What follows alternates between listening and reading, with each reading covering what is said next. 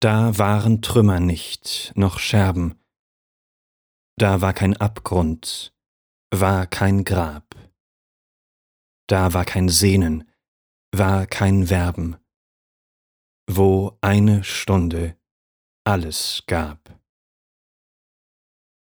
Von tausend Blüten war ein Quillen, im Purpurlicht der Zauberei, des Vogelsangs unbändig schrillen, durchbrach des Frühlings erster Schrei. Das war ein Stürzen ohne Zäume, ein Rasen, das kein Arm beengt, ein Öffnen neuer, duftiger Räume, ein Rausch, der alle Sinne mengt.